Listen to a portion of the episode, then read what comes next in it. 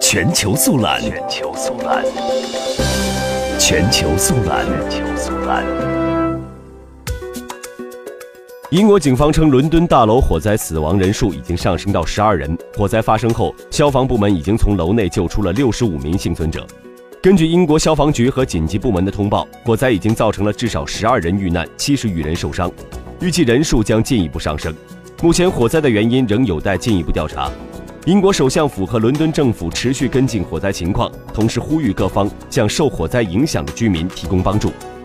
公寓楼住户迈克尔·帕拉马辛告诉英国广播公司记者，一个幸存的母亲带着六个孩子从二十一层爬楼梯逃出来时，发现身边只剩下四个孩子，另外两个孩子不见踪影，不知是死是活。